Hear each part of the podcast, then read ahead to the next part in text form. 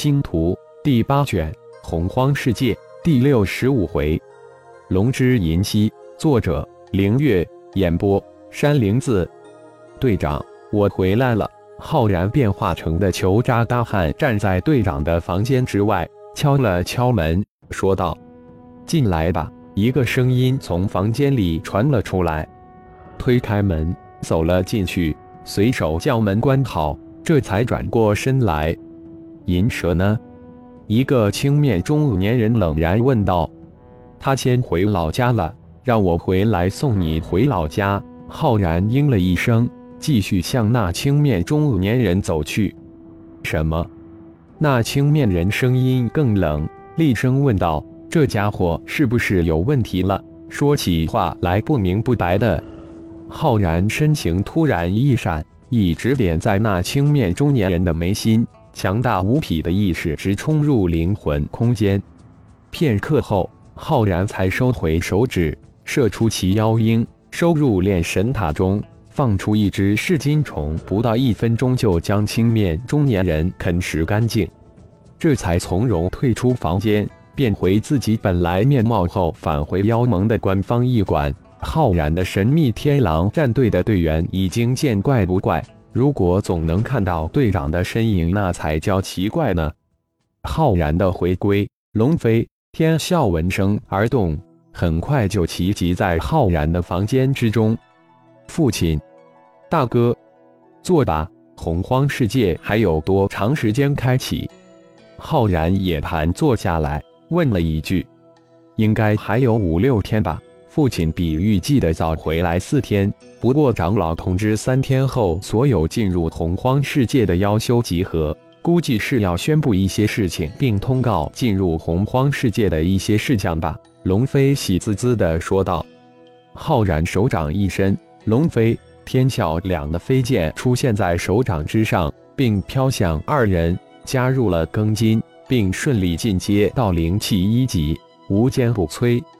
啊！灵气一级，无坚不摧！天啸惊叫道：“在妖界，灵气可不常见，灵气一级已经是灵气的顶峰了。”庚金没听过，不过大哥早就说那里有宝藏，应该就是庚金了。加入庚金，变成了灵气，无坚不摧。回去重新祭炼入体就行。浩然轻笑一声，说道：“好了，大哥，我回去了。”天啸有些迫不及待站了起来，说了一声就飞也似的走了。龙飞，你去将布尔斯请来。看着离去的天啸，浩然又吩咐龙飞道：“是，父亲。”龙飞站起来应了一声，也迅速离去。这一段时间。龙飞可是隔三差五的找布尔斯一同出去逛街，二人都是竭力的结交对方，当然一下子就熟悉起来。浩然看着龙飞离开后，让超脑将事情的真相发给胡杏儿，并告诫他黑血盟的杀手自己已经全部击杀了，让他安全等待进入洪荒世界，这事等出来后再解决。这次天狐一族带队的一位长老正好是熟人糊涂，浩然也发一个邀讯过去，将这次事情的告知，并表示自己不想再有此种事情发生。刚刚将两个妖讯发过去，龙飞就带着布尔斯返回房间。父亲，我将布尔斯请过来了，你们慢聊，我回房间了。嗯，去吧，布尔斯，请坐。浩然指了指自己对面的蒲团，微笑着说道：“龙飞说你还需要四天才能返回，事情办完了。”布尔斯笑逐颜开，浩然的回归，并且让龙飞去请自己过来，这一切都让他非常高兴。你的飞剑，浩然手一伸，一枚飞剑出现在掌心，并递了过去。看到布尔斯满脸的笑容。自己也莫名的高兴起来。谢谢。天龙诀修炼过吗？能练吗？布尔斯接过飞剑，十分的高兴，问道：“非常难练，修炼了二十多天才刚刚入门。